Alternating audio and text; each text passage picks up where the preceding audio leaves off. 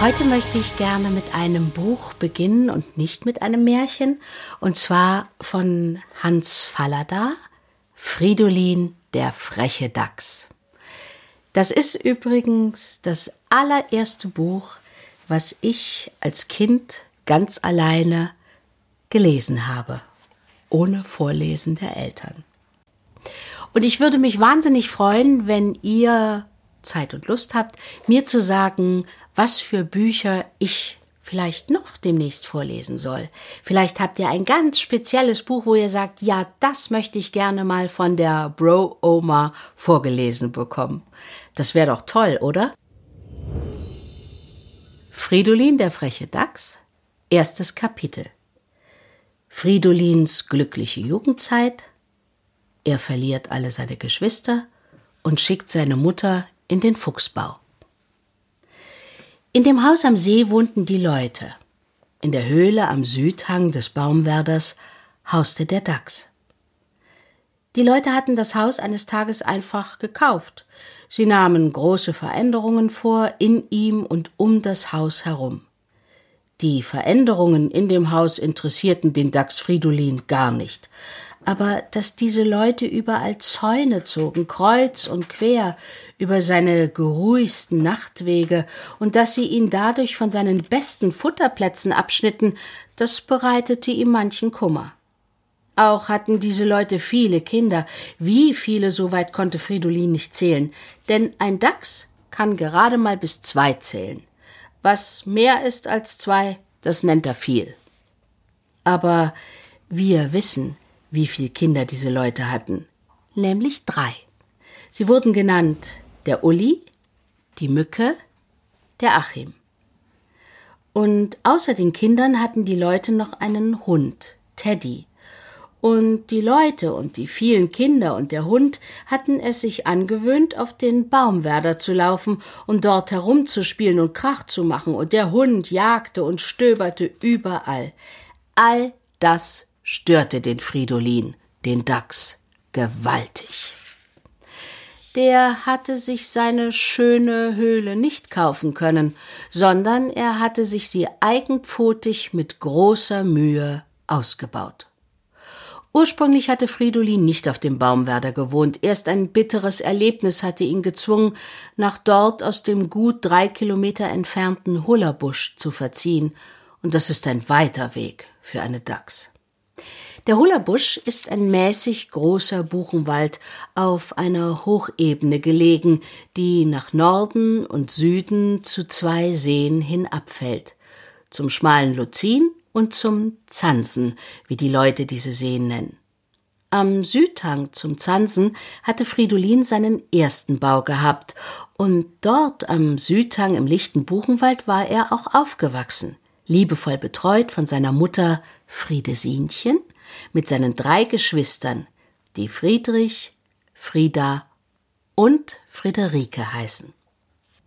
Seinen Vater hatte Fridolin nie kennengelernt, denn die Dachse, die von Natur zur Einsiedelei neigen, leben stets für sich allein. Auch Mann und Frau hausen nicht miteinander, sondern die Mutter muss allein die Jungen aufziehen, bis sie groß genug sind, sich selbst in der Welt weiterzuhelfen. Mutter Friedesinchen hatte ihren Kleinen aber mancherlei von ihrem Vater Frieder erzählt, der wegen seiner Brummigkeit und wegen seines Griesgramtums unter den Dachsen hoch geehrt war. Denn die Dachse schätzen mürrische Wesen ebenso sehr wie die Menschen Freundlichkeit. Sie finden, Je weniger ein Dachs die anderen Dachse braucht, umso schätzenswerter ist er, und am höchsten ist der Dachs zu verehren, lehrte Mutter Friedesinchen ihre Kinder, der überhaupt nicht gemerkt wird. Also am Südhang zum Zansen im lichten Buchenwald hatte Fridolin seine Kindertage verlebt, und sehr schön waren sie gewesen. Am Ende eines sehr kalten Februar war er mit seinen Geschwistern geboren worden, aber von der Kälte draußen in der Welt hatten die Kleinen nichts zu spüren bekommen. Die Mutter hatte die Höhle warm mit trockenem Laub, mit weichem Moos und langem Gras gepolstert. Das war ein richtig molliges Nest. Zwei Meter tief lag diese Höhle unter dem Erdboden, so weit drang kein Frost. Auf die Sauberkeit war Friedesinchen besonders erpicht. Sie hatte einen kurzen Gang von der Wohnhöhle fortgegraben und am Ende dieses Ganges einen ganz kleinen Kessel angelegt. Sie gewöhnte ihre Kinder schnell daran, für jedes Geschäft auf dieses Klosettchen zu gehen und die Losung, wie man das nennt, gut unterzuscharren. Auch alle von den kleinen angenagten Speisereste trug sie dorthin, denn nichts ist den Dachsen so verhasst wie der Gestank von Verdorbenem und Unrat. Darum legen sie auch außer den sechs bis acht Schlupfröhren, die vom Kessel ins Freie führen, noch zwei oder drei steile Schächte an, damit die Luft in der Höhle immer sauber und rein bleiben möge. Von der ersten, ganz in der warmen, weich ausgepolsterten Höhle verlebten Zeit wusste Fridolin natürlich gar nichts mehr. Wie seine Geschwister war er blind zur Welt gekommen. Es dauerte lange Zeit, bis er sehen und ein wenig herumkriechen lernte. Die Nahrung war knapp in dieser Zeit.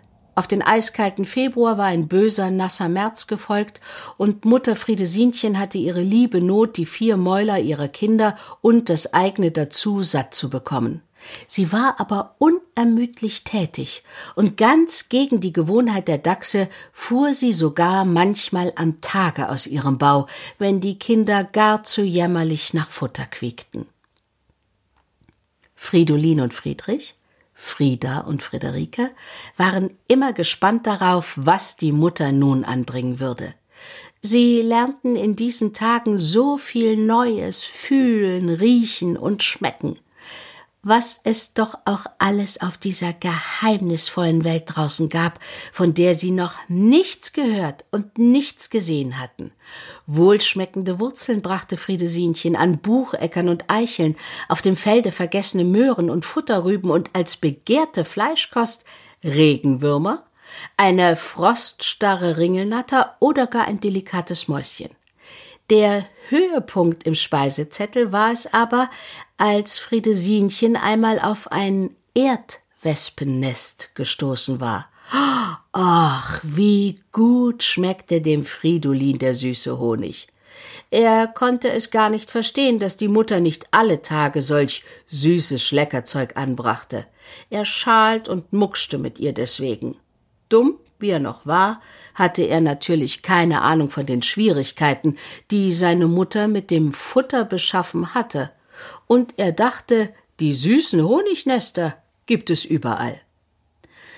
Dann kam an einem schönen Sonnentag Anfang April der große Augenblick, wo Friedesinchen zum ersten Mal ihre Kinder ans Tageslicht führte.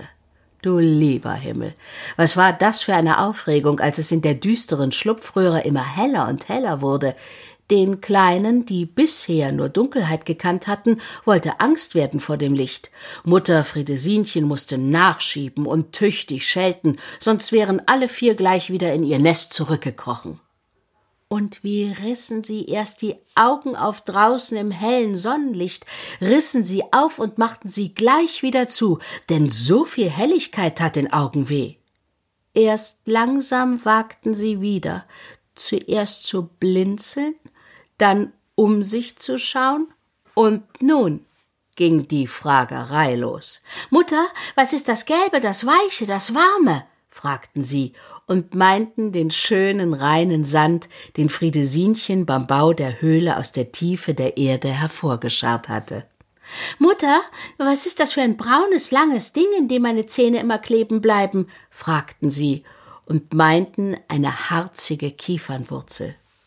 Mutter, ist das ein kleiner Dachs, der da so komisch schreit? fragten sie und meinten die Vögel, die in den Kronen der Bäume chilpten. Mutter, was macht mir so warm, als lege ich ganz dicht an deinem Bauch? fragten sie und meinten die liebe Sonne, die ihnen den Pelz wärmte. So hatten sie hundert und eine Frage, und Friedesinchen wusste sich nicht anders zu helfen, als dass sie, um endlich ein bisschen Ruhe zu bekommen, die Kinder den Abhang zum See hinunterführte, damit sie das Wasser saufen lernten. Gab das eine Stolperei, Purzelei, Fallerei, den steilen Abhang hinunter. Es geschah sogar ein ernster Unglücksfall. Frieda kam so in Schuss, dass sie rundherum, rundherum bumm den Abhang hinabrollte. Unten konnte sie natürlich nicht bremsen, sie wusste ja auch nicht, dass das helle, glitzernde Wasser war. Kopfüber fiel sie hinein und ein großer Hecht, der sich behaglich im seichten Wasser gesonnt hatte, schoss auf sie zu und zog sie in die Tiefe, wo er sie mit Vergnügen verspeiste. Das war der erste Teil.